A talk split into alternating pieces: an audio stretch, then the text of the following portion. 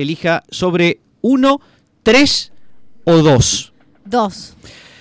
Dos, perfecto. Y vamos entonces, eh, señorita, su eh, nombre de pila era Eh, Silvia. Silvia. Vamos Silvia, entonces estás preparada, te va a tocar contestar una pregunta según este sobre, sobre el Nobel Milton Friedman. Y la pregunta es, ¿qué opinaría don Milton sobre plantar marihuana en casas particulares? Eh, adelante, tiempo. Facilísimo, muchas gracias. Milton eh, era un fan de este tema, eh, era lo más. eh, él estaba muy a favor de la legalización del churro, charuto, como le queramos decir. Gran fumador de, de marihuana, marihuana, como le queríamos decir. Más fácil la respuesta, aumenta la oferta, Sí. baja el precio. Bien. Más demanda, nos Sí. fumamos todos y el país es una fiesta, eso es desarrollo, vieja. Y además, porque están fumados y compran mucho alimento, ¿Alimento? ¿sí? Y demanda, demanda, demanda. Eh, ah, porque claro, se come. Claro. el bajón. Bueno, respuesta polémica, no sé si va a pasar por eh, nuestros evaluadores eh, de- de- éticos. Eh, de todos modos, nada, queda grabado y ahora sí es el turno de Felipe. Felipe elegí sobre, te queda, ella eligió el 2, te queda el 1 y el 2. El uno. El 1, perfecto. Eh, atención, eh, Felipe. Eh, la pregunta es la siguiente. Te toca contestar, ¿qué opinaría Richard Thaler, el famoso economista que ganó el Nobel por la economía del comportamiento, Behavioral Economics, acerca de la crisis argentina actual? ¿Qué hay que hacer? Adelante, Felipe. Ok, eh, una, una papa, mira, es simple, eh, hay que nuchearla full. Mucho sesgo, mucho sesgo. Mucho sesgo. Eh, sugerirle amablemente a la gente que deje de comprar dólares. Ah, mira. Eh, dale, porfi. Este, eh, por ejemplo, poner arbolitos falsos que digan no compro ni vendo dólares. Eso ya fue. Y hay otra que es, porque eh, alguna gente quiere- cree que hay que imprimir dólares. No, hay que imprimir pesos, pero muy, muy, muy parecidos a los dólares. y mezclarlos, ¿entendés? Ah, Como el de 500. Y aunque no nos van a salir muy parecidos, largarlos al mercado igual, Mm. así aumenta la oferta y algunos, algunos salames van a caer igual. Y otra, pará, pará, pará, tengo otro. Si todo eso nos sirve, decimos Sí. que los de cara chica sirven. Y el mercado aumenta la oferta otra vez. Y ahora sí, tiempo. Otra respuesta eh, polémica, por cierto. Eh, pero ahora tenemos que hacer la segunda parte de esta, de esta prenda. La segunda parte consiste en resolver un problema económico puntual. Atención para ser candidatos al Nobel y llevarse sobre todo el viaje a Bariloche, que vale mucho más que un Nobel. Tienen que contestar la mayor cantidad posible de políticas económicas. Atención, políticas económicas para resolver problemas en 30 segundos. Atención, eh, señorita Silvia. Tome un sobre, por favor, el único Sí. que queda. Gracias. Este. Le toca resolver el problema de la inflación internacional. Pol- Entonces, en 30 segundos, sin repetir y sin soplar, políticas para frenar la inflación internacional, comenzando ya. Es muy fácil frenar la inflación internacional. Pero eh, diga, hable rápido. Sí, eh, yo le agregaría frenos en el manubrio eh, o le Mm. pondría lomas de burro. También le podría agregar pesitas en los pies, así eh, tarda más en subir.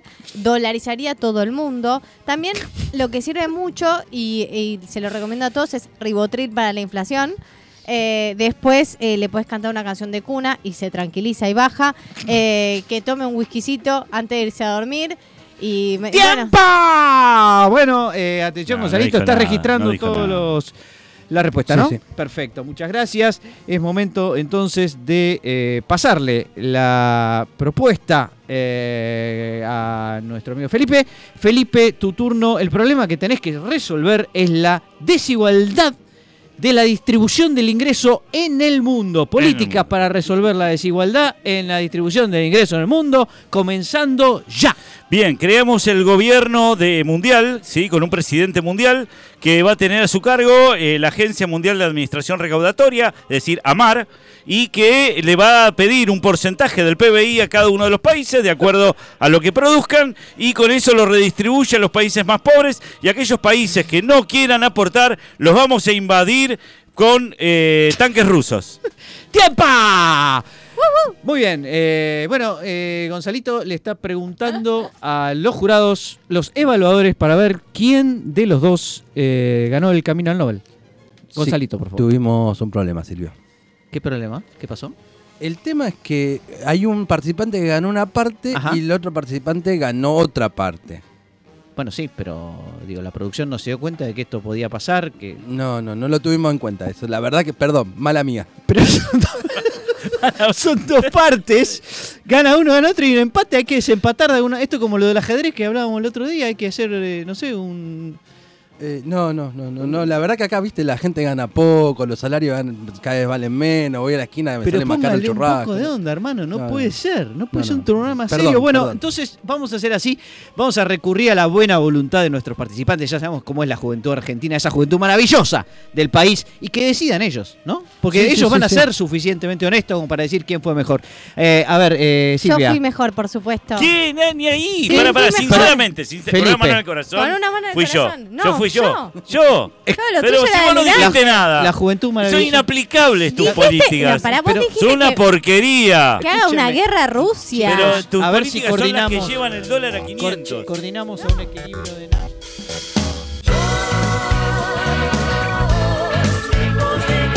Antes éramos uno y ahora somos dos. Antes éramos uno y ahora somos dos.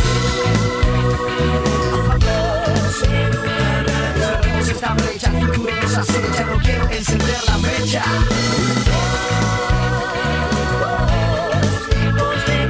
Antes éramos uno y ahora somos dos. Antes éramos uno y ahora somos dos.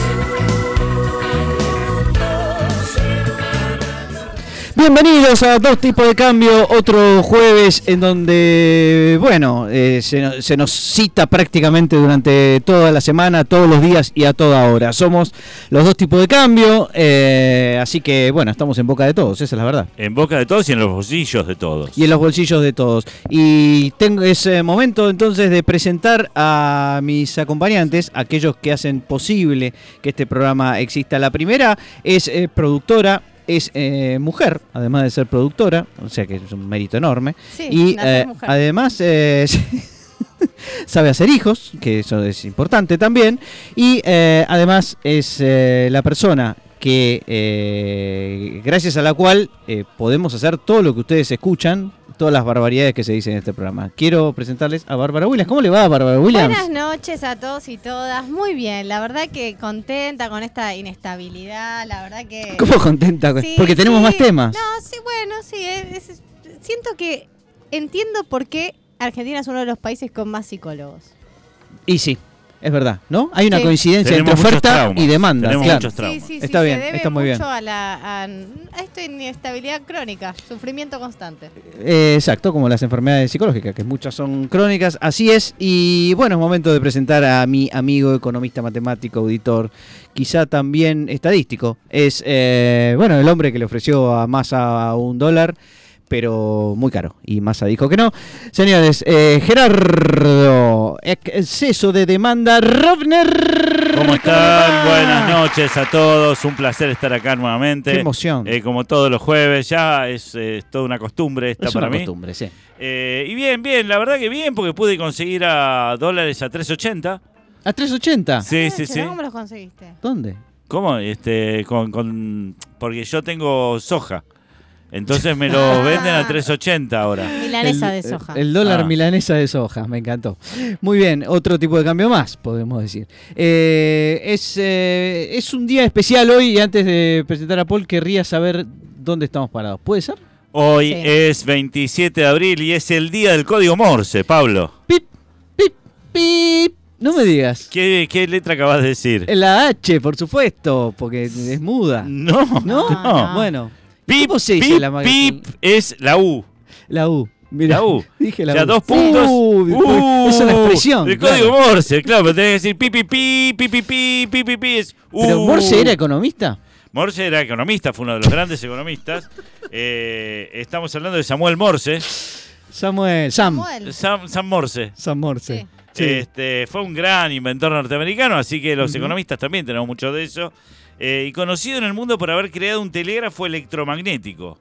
Electromagnético. Hay que, hay que crear un teléfono electromagnético, especialmente en el sig- a mediados del siglo XIX, ¿sí? Cuando no existía la electricidad todavía. 1420, cuando no existía la electricidad. Sí. Y con su colega Alfred Weil, que nunca fue reconocido. Ah, pobre Alfred. y yo quiero reconocerlo. Alfred Como el mayordomo era Alfred.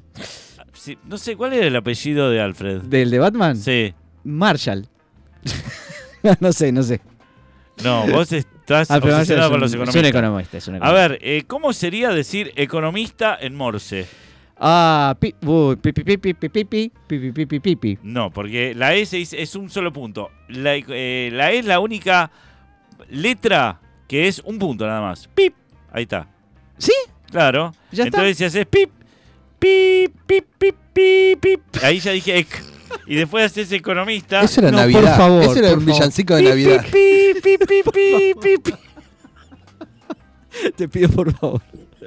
Es muy larga la palabra. Es muy larga. ¿no? Economía Claro. puedo decir. No, tampoco, tampoco, te agradezco, pero en otro momento que tengamos más tiempo. Ok, Tenemos ok. muchas cosas para decir en este programa y tenemos que presentar todavía a nuestro eh, operador táctico, técnico, el hombre del escalpelo, el cirujano que eh, aprieta las teclas eh, cual si fueran órganos del cuerpo humano y que además es nuestro jefe, el CEO de esta compañía llamada Mixter Rápido. Señoras y señores, Paul Sandor con todos ustedes se autoaplaude. Increíble. Sí, bueno. Vení que te toco las teclas, diría. ¡Epa!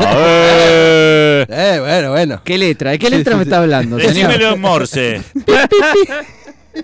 Paul, eh, tenés el honoris causa de economía. Sí, Hoy, sí, sí. eh, Cristina, bueno, se, dif- se- se- se vistió de economista, podríamos decir, porque también tiene el honoris causa y dijo lo suyo. Hoy queremos escuchar lo tuyo, Lo que tu todos negocio. están esperando. Bueno, esta semana, como la semana pasada me vapulearon el negocio, les traje una que les encanta, los e- economistas los enamora, los embelece. Ah, ah.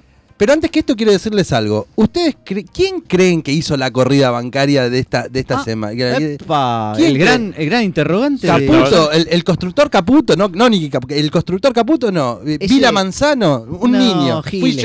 Que absorbí todos los No, dólares, absorbí vos. todos los dólares del mercado. Todo- no fue Aracre, no fue Aracre. no fue Aracre. Bueno, Pues, eso y la también corporación Mixtape Radio. les ¿Es había traído una Es cajita de mamushka la otra vez del Yao Yao, pero bueno, como me vapulearon la idea, no, se, no- no- se fueron, se fueron. Bueno, les cuento que para esta semana les traigo Sí. eh, uno- una cosa que a ustedes les interesa. Trabajar es para los healers, giles. Ah, los Healers me gusta. Healers, ¿eh? Healers healers, y me gusta. como Healers. youtuber, bueno. Y emprender es para los mediocres. Buah. Esta semana les traigo el mágico mundo del trading. Wow. A ustedes les encanta. Del carry trade. El carry trading. Bueno, la estrategia es aplicar el ROR, pero eh, ¿El, ROR, ahora les voy a decir. Arranqué el día con una apuesta fuerte. Uno tiene que arrancar el día con una apuesta fuerte. Agarrar, dólares. Comprar apostar dólares, sí. todo a la ruleta, a la ruleta financiera, vamos con todo. A ver. 400 dólares. 200 de mi señora y 200 míos que pudimos comprar en el mes. vamos con todo, ¿eh? Con- no nos queda nada. Con eso hiciste la corrida, claro. Claro, tipo 9.45 a- arranco el plan ROR. ¿Cuál es el plan ROR? Rumores, operación y retiro. Como dijo el presidente. Lo primero que hago es tirar un rumor. Tiro por el WhatsApp del barrio. esa. Acá que por la se- radio, claro. No, no, no. Por, por el WhatsApp del barrio tiro que la del segundo piso está con el ferretero. Tiro un rumor. Ahí empiezo a operar como loco. Compra, venta, compra. venta. No importa el precio. Compra, venta, compra, venta, compra. Como loco. Me paro en Florida. martillo. Me doy vuelta, compro, vendo. Y importa. vendo, compro y no, no, no. Dólar, dólar, peso, peso, dólar, dólar, peso. No importa, no importa la diferencia. Bueno, eh, pasado el mediodía tiro otro rumor. Otro rumor, no sé, la, la señorita del colegio se está por separar. Y ahí así, y compro, vendo, compro, vendo, Convulsión, compro, vendo, convulsión total. Ah, Lo importante, fue- Florida, lo importante es no quedarse con pesos, no caer en la trampa de quedarse con pesos. Termino el día con 350 dólares. Yo arranqué con 400, pero son dólares, pero son dólares. Me voy contento a casa, maestro, le digo a mi señora, tengo 350, pero dólares. Pero son más, pero ¿cuánto valen ahora? No, se no importa, yo Valen compré- un montón. Compré y vendí. Vale compré mucho vendí. más. Es un montón de chusmería. Y además me divertí, este, claro, porque ahí me contestan el chumerío que hay. Rumores, entonces el, el sistema es rumores, operación, retiro. Y en una de esas te llama Real después y la Claro, así que espero- Sensacional, espero que les señores. haya gustado. ¿Cómo hacerse millonario con Paul Sandor en medio de una corrida, además, que no es fácil? Es complicado. Señoras, señores, eh, tengo una novedad académica para A ver. contarles, así que estaré muy feliz de contárselas. Contanosla, Pablo. Sí, básicamente es eh, un artículo que salió en el Review of Economics and Statistics, que seguramente le gusta a Gerardo, Lo, lo leemos así, que dice que eh, si vos cuando eras joven enfrentaste eh, alguna recesión fuerte o algún hecho más o menos estresante o Traumático trágico o traumático económicamente hablando, una crisis financiera, por ejemplo, ese tipo de cosas, entonces eso te queda, te queda en tu vida, te queda en tu Como un trauma. como un trauma Sí, a lo sí, largo de tu vida. Y el resultado, según este paper de eh, María Cotofán, Lea Cázar y eh, Robert Durr y Stefan Meyer, Sí. es que la gente que sufrió este problema, cuando se fija en el trabajo, se fija más en los retornos del trabajo económicos que en el placer que le genera ese trabajo. Obvio. ¿no? Es decir, la gente elige su trabajo no porque le guste, sino porque le alcanza con ese laburo para vivir, que es lo que le pasó a Gerardo Rovner, que eh, nunca quiso ser auditor, como ya sabemos, y sin embargo sabía que eso lo podía salvar en la vida, ¿o no? De hecho me salvó, pero De hecho, te te, quería preguntar, este, ¿cómo- ¿cómo hicieron el trabajo? ¿En qué consistió todo el trabajo? ¿Cuánto dio el P-Value? Esto es lo que El. P-Value eh, fue eh, aproximadamente del 30%. 41%. Son unos ladres. No me acuerdo si te tenía que decir alto, alto o bajo. Eh, si era 90 Di- 98 más o menos o por la 002, le- te, te, eh, 50%. te lo digo por value es bajo, Te cuanto más digo. bajo mejor. Excelente. Entonces, María Cotofán, te felicitamos por tu trabajo y espero que te hayas dedicado a la economía académica porque querías y no porque eh, sufriste la crisis de 2008.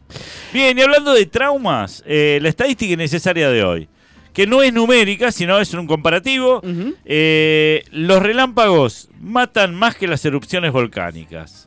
¿Hay algo más inútil Yo me lo, me lo suponía. Sí. Inútil que, que- Sí. que saber eso. saber eso? Los Y sí, relámpagos no vi- matan- no vi- eh, podés vivir cerca de un volcán, pero no de un relámpago. Pero uno no elige vivir cerca de un relámpago, sino de un volcán.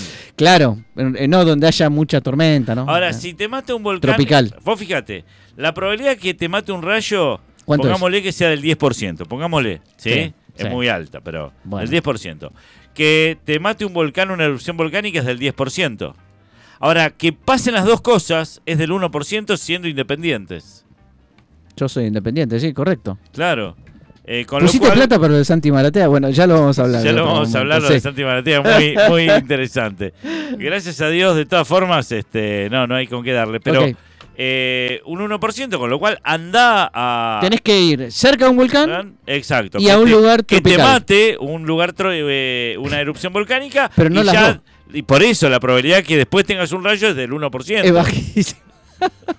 bueno, gran recomendación. Fue- ya veo que las estadísticas eh, inútiles vienen con recomendaciones. Exactamente. Recomendaciones de política. Señores, dos tipos de cambio. eh, está listo para continuar de la siguiente manera.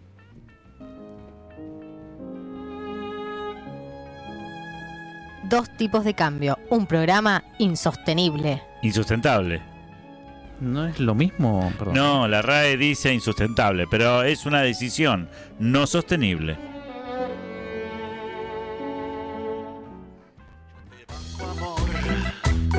Voy al banco amor, deposito amor y recibo amar.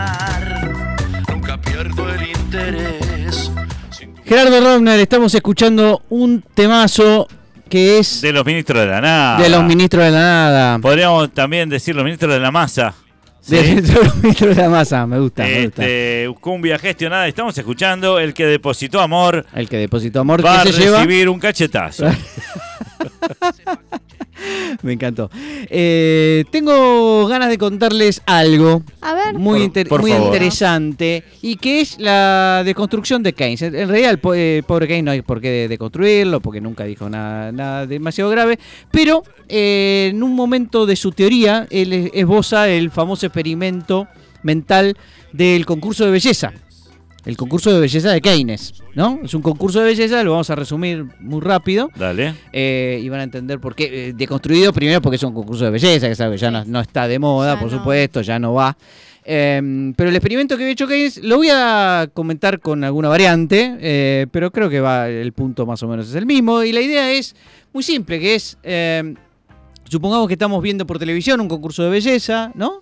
Y eh, que jugamos en casa a tratar de elegir a la futura reina, ¿no? Entonces vemos, al igual que todo el mundo por la televisión, que cómo van pasando las participantes, vemos si nos gustan o no nos gustan, qué sé yo, y en función de eso, cada uno elige cuál cree que va a ser la elegida, la reina, ¿no? Y ahora la pregunta que les hago, a Paul entonces sobre todo, que es nuestro economista honoris causa, Sí. ¿qué es, eh, digamos, en qué te basarías para eh, tratar de ganar ese juego? ¿Se entendió el juego? O sea, Eh, estamos los tres, los cuatro mirando Sí, la sí, tele sí, sí, sí. y tenemos que eh, elegir a aquella que va a ser elegida, a la reina, a la que va a ser la reina. Y en Entonces, realidad. ¿qué estrategia usarías? Yo la estrategia que usaría sería mirar primero el jurado, Ahí está. Mirá primero el bien, jurado y Paul. pensar qué elegiría el Tu jurado. primer 10, Paul. Tu primer 10. ¿En serio? Sí, fueron todos unos. Bueno, este es tu bueno, bueno, bueno. 10. 111, 11, un millón. Extraordinario. Sí, exactamente. Lo que uno no tiene que hacer, ¿qué es? Opinar. Opinar Porque con no su sabe. propia. ¿Qué me importa lo que opinás vos? A mí lo que me importa es ver lo que opinan los otros, que son los que están votando a esta señorita.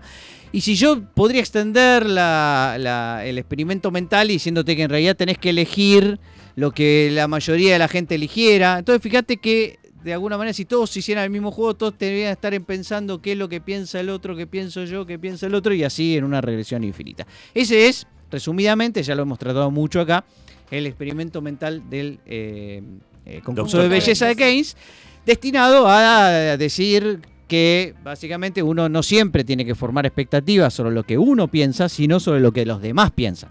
Que es lo que pasa, por ejemplo, en una corrida. Uno tiene que tratar de anticipar qué está pensando la gente, si va a salir, seguir comprando dólares o no, para saber si compra dólares o no. ¿Está bien? Esa es la Dale. metáfora correcta, la analogía.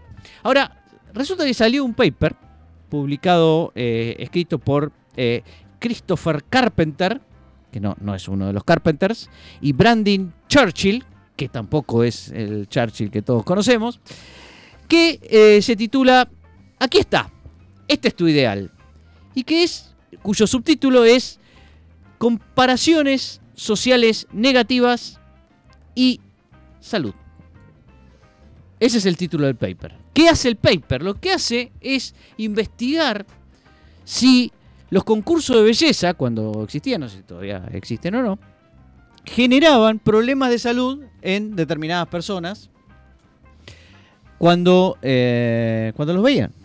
Y entonces, ¿qué hizo? Bueno, analizaron qué pasaba con los concursos de belleza eh, de Miss América y Miss USA y trataron de ver si las eh, personas que veían a este concurso de belleza de alguna manera quedaban afectadas en su salud más que en lugares donde este concurso de belleza no se veía. ¿no? O, más específicamente, si en los estados que resultaban ganadores, por ejemplo, digamos, en 1900, qué sé yo, 95 ganó el estado de Arkansas. Ahí, las personas que veían estos, eh, este concurso de belleza quedaban afectadas en su salud o no.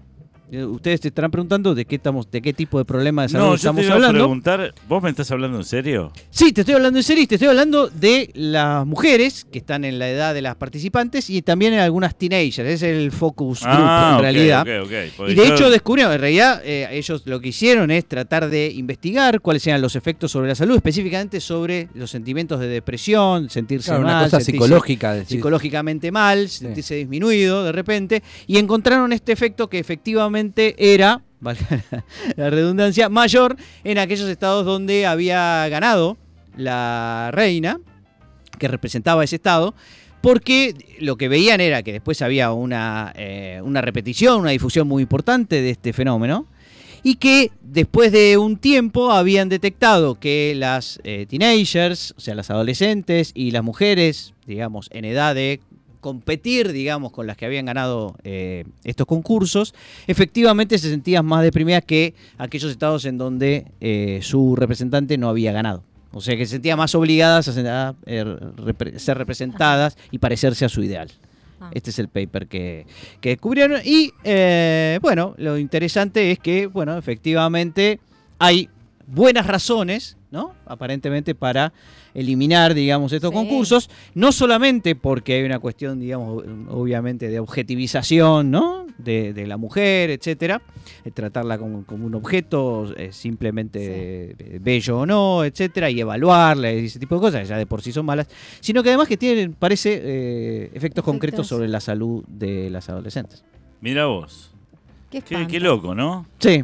Vos, Gerardo, con los eh, concursos de hombres, ¿qué te Yo pasa? me siento muy bien. Yo siempre digo, yo quiero parecerme a ese, ¿viste? Porque tienen un chocolate, ¿viste? El la tableta de chocolate que tiene en la panza. No. Yo también Los tengo eh, una tableta. No, Adentro. Los La tabla de no, ¿viste? Está planchar. todo marcadito, La tabla de la planchar. Ah, la tabla de planchar. La tabla de planchar La ta- no, que tiene de ahí. De lavar. lavar, de de lavar. Lavar. La, la tabla de lavar. La tabla de lavar, cosa, sí, eh, el volvimos toblerone, decimos, cromañón. claro, sí, sí, Lo sí, mío sí. era toblerones. No, el souffler. El souffler. El mío apuntaba al chocolate souffler. Este, y yo los miro Con y me siento muy bien. Digo, Claro. qué linda panza que tengo. Me miro a mí mismo. La Este, famosa panza erótica, ¿no? Es muy erótica. Y cuanto más crecemos en edad, más erótica es.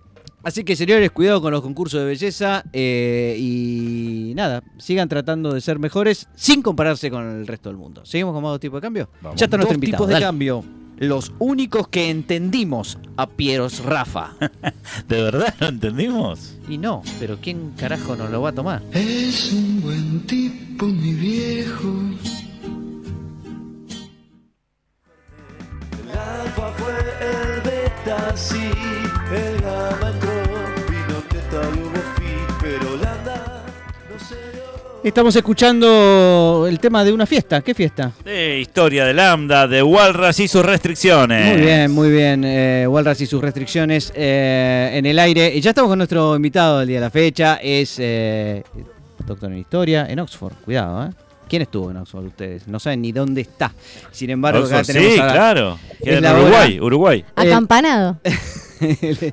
es momento, es el minuto, el segundo de presentar a nuestro historiador favorito, después de Pablo Gerchunov, porque Gerchunov obviamente es economista, así que no, no, no lo podemos poner segundo, pero bueno, está ahí, está ahí segundo y, y nada, nos, nos gustó la idea de traerlo al programa y de charlar un poquito de interdisciplina, historia y economía. Bienvenido Roy Ora, a Dos Tipos de Cambio, ¿cómo estás? Hola, ¿qué tal? Un, un- un verdadero honor estar en, con los economistas, Ay, qué bueno. mis primos favoritos. Cada vez más devaluados, como casi todo. Pero Sí. bueno, gracias, gracias. Sí, un tema que yo pensaba acerca de los historiadores es que, claro, los economistas hacen predicciones, digamos, de muy corto plazo y con variables, digamos, que se ven todos los días, pero la predicción de un historiador acerca de que, por ejemplo, podría haber un golpe de Estado en Medio Oriente y la gente dice, ¿cuándo? No sé, los próximos siglos. ¿Y dónde es Medio Oriente? ¿No? Y la verdad que no los evalúan tanto ustedes con estas cosas. Bueno, zafamos bastante, ¿no? Eh, Además yo creo que es un género que cayó en, en descrédito porque en otro tiempo los historiadores sí eran más ambiciosos Ujú. en términos de proyectar hacia adelante cosas que veían en el pasado. Sí. Pero como en general esas cosas salen mal, ya seas economista o historiador o sociólogo, que fuere, me parece que últimamente nos hemos llamado a silencio.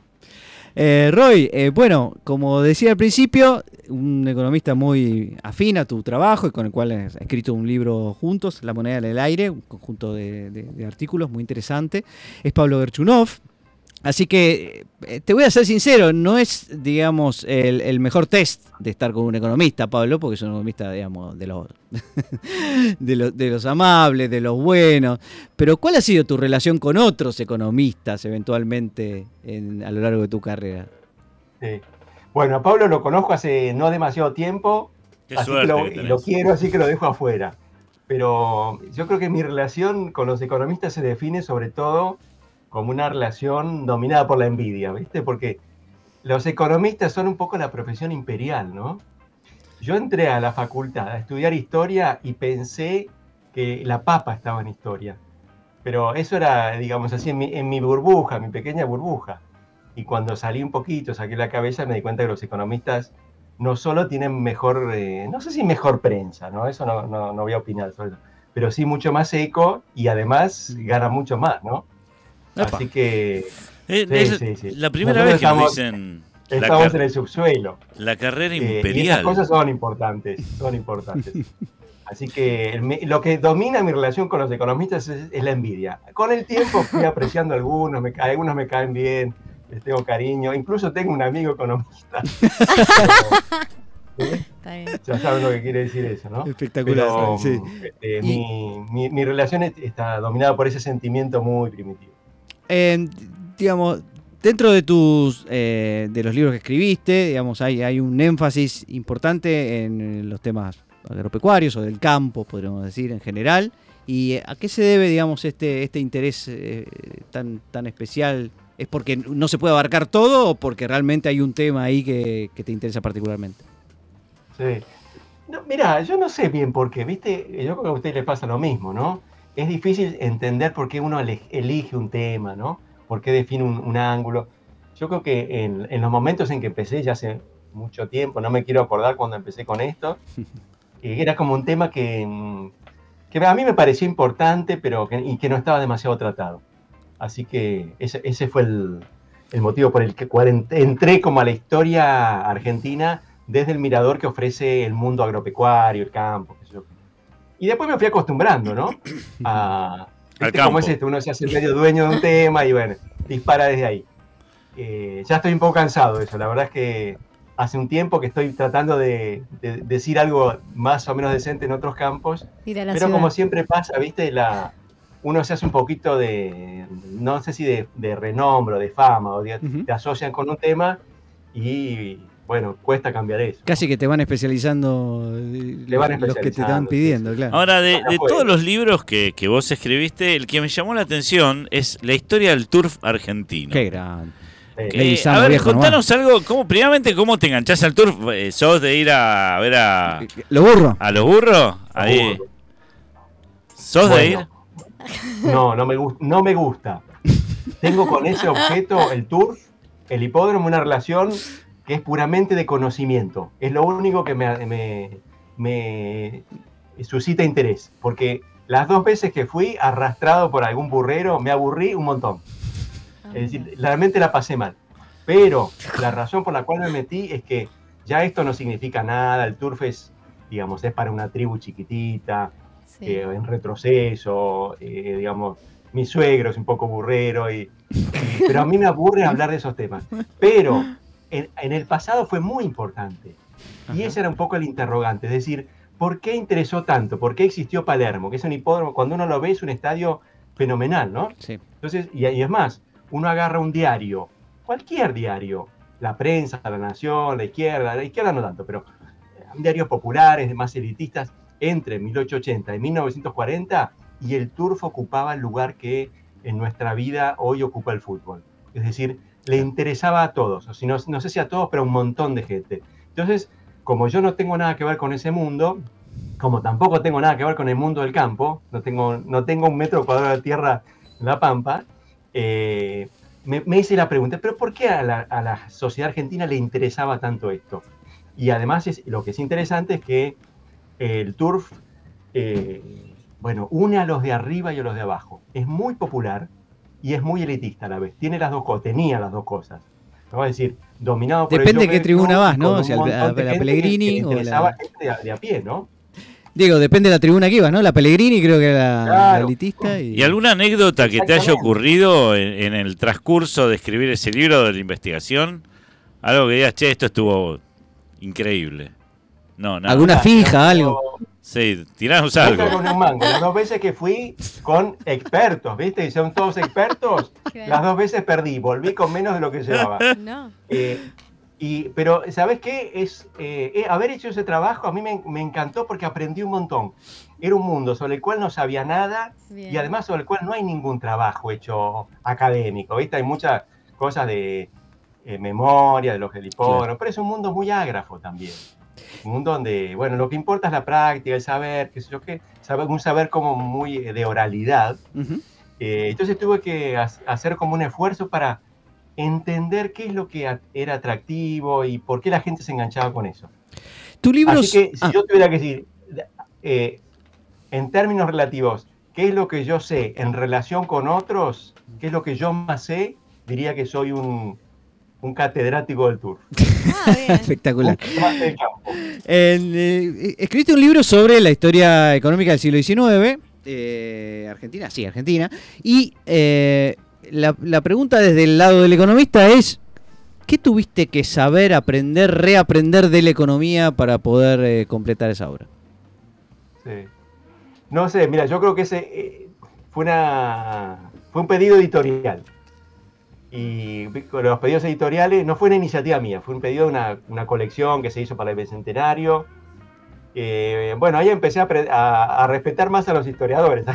Mi relación no solo se definió en términos de, este, de envidia, sino que también bueno, empecé a entender, che, tienen cosas para decir estos, estos que están en la vereda de frente, o la- en, en el, digamos, en el aula de al lado, en el pasillo al lado. Así que, si bien, bueno, en, eh, en las últimas décadas los historiadores han abandonado, los, los economistas, ¿no? Ah, han abandonado la historia, se han alejado, Sí. o han entrado de maneras que para nosotros son raras, ¿no? Como yendo al pasado a saquear algún tesoro y después volviendo sin calentarse mucho por lo que piensan los historiadores respecto a qué cuál es el significado de ese pedacito, cómo se Ujú. conecta con otras cosas. Lo cierto es que ahí, nada, aprendí a respetar mucho más a los economistas, ¿no? Cosa que para mí es una ganancia enorme. Y bu- justamente vos te referías a eso, que es un poco la tarea de algunos economistas académicos, algunos digamos más profanamente y otros no tanto quizá, de eh, investigar eh, digamos algunos procesos históricos que tienen que ver con la economía, pero que bueno, pueden ser abordados de las dos de los dos lados, ¿no? Y uno, por supuesto, la revolución industrial es como un punto esencial y sobre todo el punto de partida, digamos, del progreso extraordinario del, del capitalismo en los últimos 200 años. Y entonces te quería preguntar si habías leído, hay algunos aportes interesantes de algunos economistas que justamente se dedican a, esta- a estas cuestiones, que nosotros llamamos de crecimiento de largo plazo, ¿no? Digo, me viene a la mente, qué sé yo, Acemoglu y su teoría, digamos, de las instituciones, bueno, y otros, otros economistas que, bueno, ahora se me, se me escapan, pero que trabajaron mucho en lo que es el, análisis histórico para poder, digamos, y, usando las herramientas típicas de los economistas, ¿no? Econometría y otros, para tratar de in- investigar eh, causas y consecuencias varias. ¿Qué, qué- qué ves en todo esto si es que te lo cruzaste, digamos? Bueno, la conver- esta conversación se está poniendo seria. Yo pensé que el programa era un poco más... No, porque Pablo es un moplo, siempre hace lo mismo. Siempre hace lo mismo. Arruinador de entrevista. Sí. No, yo, bueno, eh, Acemoglu mucho no me gusta, me parece que es un poco el, el tipo de historiador que, es- o de, de economista que yo describía, ¿no? Que se mete en cualquier tema y dice, ya lo tengo resuelto, no tengo que aprender mucho de los que hace 30 años están opinando sobre esto, tengo mi kit de herramientas y lo aplico a cualquier cosa, ¿no? Eh, así que, mm, nada, no, no, es- no, es- no son mis lecturas preferidas, aunque por supuesto hay trabajos buenísimos sobre, nada, de, de historia, de economistas que tienen más, eh, más sensibilidad hacia el problema histórico, ¿no? Ahora, últimamente a mí me, lo que me interesa, no sé qué opinan ustedes, es que necesitamos más reflexión así coordinada, más, más eh, colaboración entre economistas y historiadores para entender los problemas de la Argentina. Claro. Es decir, la explicación de por qué no se va tan mal a nosotros. Y ahí la verdad es que yo extraño un, un poco más de diálogo entre los que estamos en estas dos tribus, ¿no? Hace poco se publicó eh, medio siglo de crisis en, en Argentina. eh, no sé si estuvo Pablo Garchunov trabajando ahí, bueno, Daniel Heyman, etcétera. Sí, no sé si sí. lle- llegaste a leer el libro y si te pareció nada de interés. Sí, no, no puedo criticar a ninguno de esos autores. Me imaginaba. Después de pagar las consecuencias. quilombo, claro. Todo genial, todo genial. Sí, sí, me parece que es un libro interesante. Hay cosas, es desparejo, ¿no? Hay, Claro. hay cosas que me interesan más, o por Ujú. lo menos, no sé si es desparejo, pero en todo caso mi interés está eh, más enfocado en, en alguna de esas cosas, pero digamos, no sé, yo extra- extraño un poco una, una conversación más, eh, más cotidiana entre los Ajá. historiadores y los economistas, que yo creo que ahora es difícil, ¿no? Es difícil porque cada uno camina por su propio andarivel, ¿no? Y eso tiene que ver con la especialización, con la manera en que están armadas las, eh, la- las discusiones profesionales, con los incentivos de cada, de cada campo, ¿no? En este sentido, yo que eh, trato de tener un diálogo con algunos economistas, me, me siento en una tarea un poco solitaria, porque quiero decir, y acá critico a los míos, porque no solamente voy a criticar a los economistas, más bien me gusta más criticar a los míos, los economistas medio que han abandonado a la, la economía. Perdón, los historiadores me han abandonado Ah, la economía, ¿no? Es, es como si uno ve, bueno, la situación argentina de historia económica tiene cada vez menos socios, hay menos, hay menos cosas interesantes que están saliendo ahí, ¿no? Sí, en realidad los expulsamos, ¿no? No es que... Sí, sí, sí. Cuando quisieron les pegamos un par de bofes y dijeron, volví a lo tuyo, querido. Ahora, yo te, te quiero Nos decir... miran desde arriba, tienen razón, porque lo de ustedes se ha vuelto muy sofisticado. en Sí, porque ya no nos creían, entonces teníamos que sofisticarnos porque lo rupestre ya no vendía. Ahora, yo te hago esta pregunta, Roy. eh, ¿Cuál es el peor defecto de los historiadores? Porque los economistas somos reagrandados, tu discurso no ayuda a nuestro problema, pero. ¿cuál es el peor defecto de, de- de los historiadores? Eh, bueno, no sé, hay tantos defectos que difícil Bueno, los cinco principales. El top five. Eh, bueno, creer que entienden demasiado. Yo creo que ese es, ese es uno de los defectos. Que me parece es una. Uno lo puede poner en, cualquiera de las tribus, ¿no? De, de- de las que estuvimos hablando, y ya podemos sumar a los sociólogos, a los cientistas políticos, ¿no? Antropólogos. Es decir, que en la, en la propia conversación entre los especialistas, entre los que mane- do- comparte una jerga común, eh, hay mucha, no sé si autocomplacencia, pero sí este, la idea de que lo importante está ahí. Y nada, en ese sentido yo soy muy, muy amigo de, de, de tratar de entender lo que dicen otros, ¿no? Tratar de eh, incorporar otras perspectivas que en general nos enriquecen. Tenemos que vencer la- el, el pecado original que nos caracteriza a todos, que es estos no entienden un pomo, ¿no? Estos eh, que hablan, por ejemplo, ustedes hablan siempre en segunda persona, ¿no? No se dieron cuenta de esto. O dicen, vos tenés, no sé, vos tenés tal cosa. Bueno, pero vos- no te implicás vos en, en Claro. propio Los universo? economistas decimos, no nosotros los economistas. Claro, Es así. es así. Eh, Ahora, me, me interesa también eh, tu perspectiva respecto de eh, el, el- el- el- el problema, digamos, de que tenemos los dos en realidad, tanto econo- economistas académicos como historiadores académicos, ante una coyuntura argentina que se te viene eh, encima, ¿no? Digamos, y que es muy difícil, digamos, hablar de las cosas con cierta perspectiva. Eh, en los economistas es bastante obvia esta elección, digamos, generalmente nos, digamos, nos llevan hacia la coyuntura de manera un poco casi obligatoria, te diría, pero eh, a veces les, les puede pasar esto a un historiador también, que le digan, che, analizame pronto por qué Massa este, no consiguió el préstamo del Fondo Monetario, o cosas por el estilo. Eh, bueno, yo creo que ahí el, una de las tentaciones de, de los historiadores es esto ya lo vimos, esto ya pasó, las cosas siempre son iguales, o no, no siempre son iguales, pero no es la primera vez que sucede, ¿no? Entonces somos, digamos, un, un poco la, de, la, la primer opción que tenemos los historiadores es decir, esto es parte de una historia más larga y es un capítulo de una trayectoria cuya, cuya singularidad es difícil de percibir.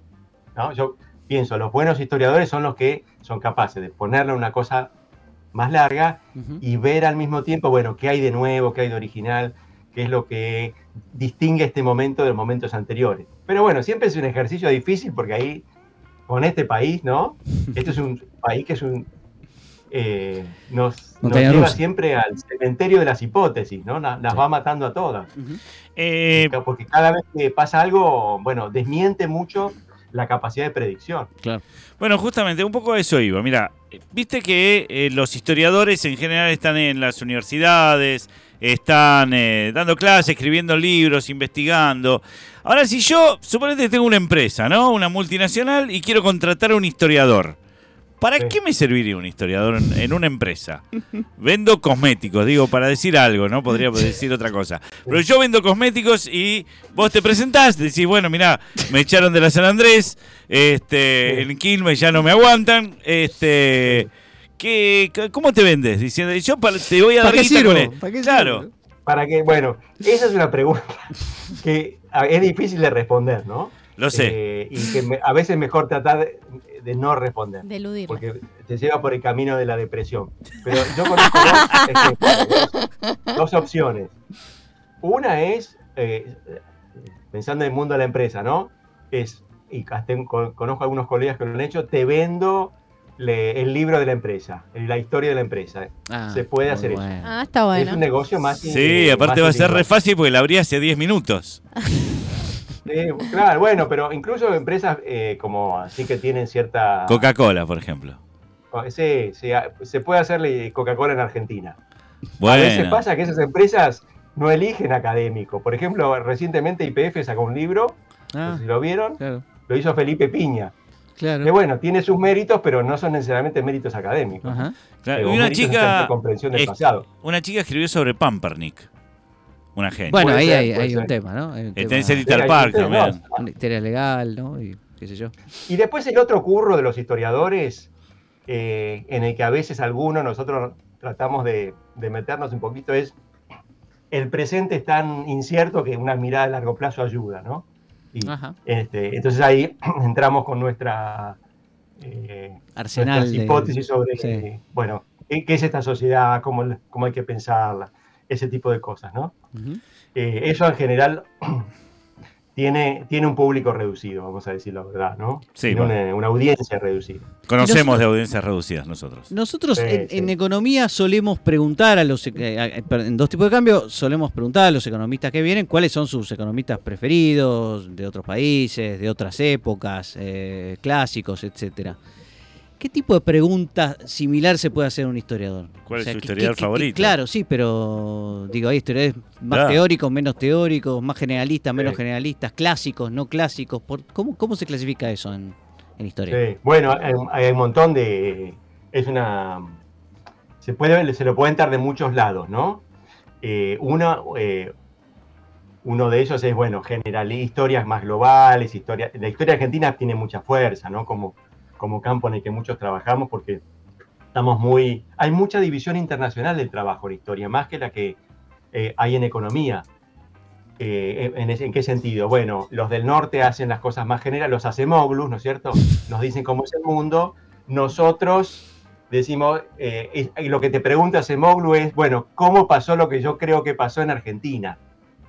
Esto, bueno, es, es un rasgo característico de nuestra profesión. Mucha división internacional de trabajo, los grandes perspectivas, los grandes conceptos se acuñan en el norte, nosotros tenemos un lugar menor, digamos, vamos poniendo piezas del rompecabezas de un rompecabezas armado por otro.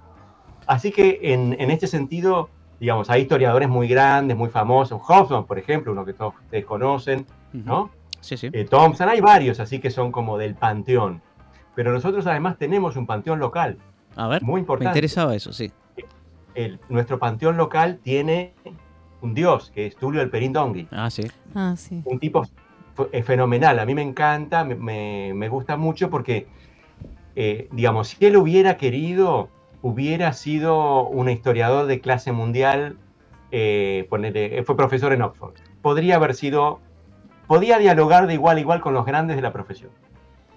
Cosa que no se puede decir de muchos de lo- del resto de nosotros, ¿no? Ujú. Creo que la mayoría no se puede decir eso.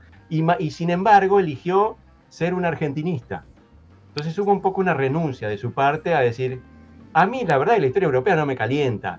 Sí, tengo, me, sí me interesa eh, develar el misterio argentino. Y ¿Lo eso develó? significó una renuncia. No, no, pará, quiero, eso me de interesa. ¿Lo develó? historia profesional. ¿Lo, ¿Cómo? devel- ¿Lo develó? Eso me interesa.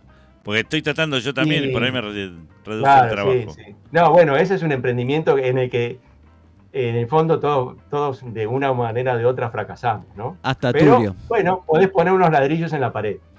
Y Roy, em, ¿qué opinas de estas eh, su- especie de superestrellas que, digamos, nacen de un día para el otro, que, eh, digamos, por- pueden ser interesantes o no, pero en todo caso te dejo opinar, como eh, Harari y, digamos, también está Pinker, ¿no? Que escribió un libro sobre, digamos, se metió un poco en- con, los, Sí. con los historiadores y qué sé yo. ¿Qué opinas de estas, de estas modas, Sí. eh, de estas Mira, novedades? a mí los grandes, digamos, los que arman grandes, grandes panoramas, eh, eh, en general me caen bien.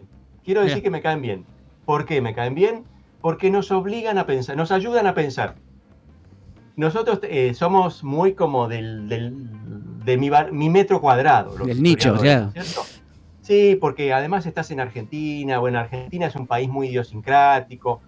Es raro, aunque hay gente en Argentina que hace cosas más grandes sobre América Latina, pero la verdad es que los recursos que tenemos acá, la biblioteca para empezar, eh, la naturaleza de la conversación pública entre los historiadores, para decir, bueno, es- yo quiero escribir una historia del mundo, bueno, ah, es muy probable que haga agua por los cuatro costados, ¿no?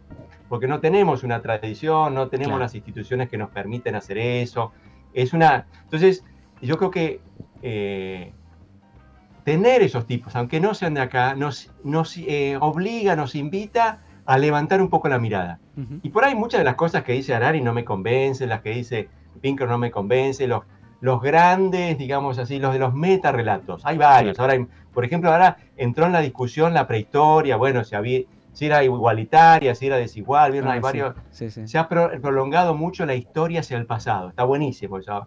A mí me, me gusta porque incluso si terminás desechándolo, te saca de tu zona de confort Claro. y te dice, te obliga a decir, che, puedo mirar un poquito más allá de mi metro cuadrado. ¿no? No, no solo me tengo que ocupar de la, eh, de, la, de la empresa, de la historia de la empresa Viekert o de los trabajadores sindicalizados del sindicato de la madera, lo que fuere, ¿no?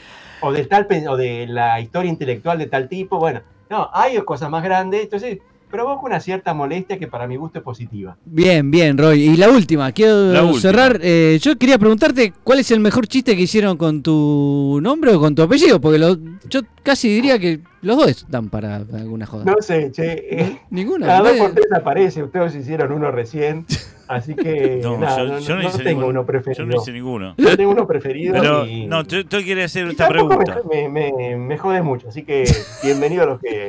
No, ¿Viste no, yo no. es esto, no? Voy a decir algo así. Eh, lo importante es que se hable, ¿no? No, está bien, pero yo por, filosofía, aparte, por, au- no tengo autoridad moral para hacer nombre, chiste con el nombre de nadie. Pero te quería hacer esta pregunta. ¿Es cierto que los historiadores se meten en historia porque le huyen a las matemáticas? Uh, qué buena. No sé, mira, Buena no sé. razón para entrar. En mi caso es así. Ok. Es decir, yo, yo pienso, cuando yo empecé allá, eh, comienzo, mediados de los años eh, 80. 80, no, no existía la, la historia como profesión. Yo me metí porque me gustaba, Ujú. descubrí recién eh, avanzada la universidad que me podía ganar la vida en esto. Todavía no, no sabía ni qué era el CONICET, las becas, el sistema, no tenía nada de eso. Eh, eh, pero yo pienso que si hubiera sido mejor en matemáticas, yo era, me daba solamente para probar la matemática de secundario, ¿no? Arraspando, iba por ahí. Eh, pero si hubiera sido, eh, y esta es una confesión que terrible, ¿no? Dígalo, si hubiera dígalo. sido mejor, quizás me metía en economía. Ay, Ah. nos perdimos una. Vamos todavía. Nos perdimos un rollo ahora, me- señores. Me quedé afuera. Bueno, no di Pinet. Bueno, estás muy bien donde estás y un aporte fenomenal. Te agradecemos un montón, Roy. Te mandamos un gran abrazo. Mil gracias por estar en el programa. Muchas gracias, Roy. Gracias, Roy. Y la seguimos. Eh, bueno, no, gracias a ustedes, un, un gusto estar con ustedes. ¿Vieron cómo es esto? Al comienzo eh, se dice eh, es un honor y al final ahora puedo decir también es un Es placer. un placer. Eh, Muy un fenómeno. Roy ahora en dos tipos de cambio. Seguimos.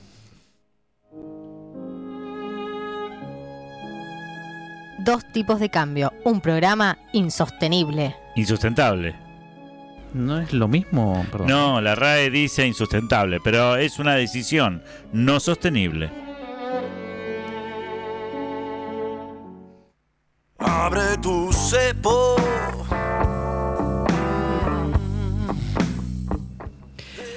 Abre tu cepo. eh, no sé si es el mejor momento para escuchar esta canción, pero bueno, ponele. Eh, quizás una solución, Gerardo. Sí, de los verdes enanitos, sí, con su populismo cambiario. Es un excelente momento para escuchar esta canción. Pueden escuchar Todo Vuelve, Entre tu deuda y mi creencia, N-1, veces te quiero. Qué lindo, ¿no? qué Los lindo. verdes enanitos. Los verdes. A, enanitos, a ¿eh? mí lo que más me gusta, en realidad, de todos los temas, es Los arbolitos mueren de pie. Los arbolitos con el pie es muy hermoso. Tremendo. Ese sí es para ahora. Un, un día vamos a contar la historia de los verdes enanitos.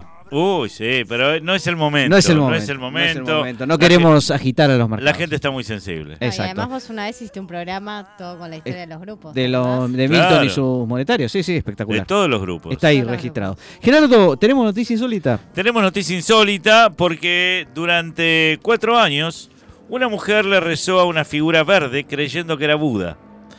Eh, vos viste, Pablo Barbie, que la fe mueve montañas, y en este caso, más allá del involuntario error que cometió la mujer, que ahora está causando revuelo en las redes por lo Sí. inverosímil de su relato, ¿no? Porque lo que cuenta, eh, en realidad es la, fer- la ferviente y constante devoción eh, por un dios, ¿sí? Ponerle, ponerle onda. Sí, lo que importa figura. con la religión, bueno, la cuestión, la anécdota tuvo lugar en Filipinas, eh, pero se supo que la mujer pasó cuatro años rezando una figura verde de Buda. Era. Buda verde, ya es raro. Raro. Era raro. Raro, ¿no? Sí, como Estamos lo- hablando de, de un muñequito como de un cerámica. Buda Claro, un Buda de envuelto en dólares, claro, no sé. Bueno, una cosa rara. por ahí sí. acá le podemos Claro. rezar a un Buda verde, ¿no? Porque todo lo que es verde nosotros le rezamos. Este, bueno, el corolario de esta historia es que luego de todo ese largo tiempo, cuatro años le estuvo rezando. Cuatro años rezando. pidiéndole por plata, por fortuna. Y no le salía. amor. No, No, le no salía no le nada. Uh. Eh, y uno de sus amigos le señaló que en realidad le estaba rezando a Shrek. ¡No! Sí. Este, el famoso ogro solitario. No, protagonista. llegó la Buda, eso querés decir. Eso, Hay un Buda hecho con la ya están de entrando los Shrek. mensajes. Carita de Shrek. Están Sí. entrando los mensajes. Bueno, eso explica De un quejas. poquito. ¿Por, por qué? Y de la religión, viejo. Usted no puede decir eso de No, Buda. no, pero pasó. Pero pasó en serio. La mina creía que era Buda y no era Buda, era una Era figura de Shrek. Shrek, que por supuesto era verde. Y había un burrito al lado, por ejemplo, y dice, este debe ser el hijo de Buda, algo No, así. no, No, no, eso está en el, en el ¿cómo se llama? Eh, donde está Jesús, ¿viste? Ahí en El pesebre. en el pesebre, ahí, Ahí está, están no los burros de Shrek. Eh, Perfecto. Bueno, sin embargo, es, la verdad es para destacar su inquebrantable fe. Bien. Y eso explica, por otra parte, por qué no, no pasaba nada, ¿no? O sea, seguía pobre, seguía sola. no se convirtió en ogro, nada. No, no, ella no. Ella Ah, no porque claro. no lo besó, solamente le rezaba. Perfecto. Señores, dos tipos de cambio se va retirando. de Lo que nos queda es solo la frase que va a cambiarles la vida a partir de ahora de Barbara Williams. No le reces a Shrek. Señoras, señores, eh, el jueves que viene, cuando estemos en el aire, les va a decir Gerardo Romner lo siguiente. Dos tipos de cambio. Oh, tipo, jo.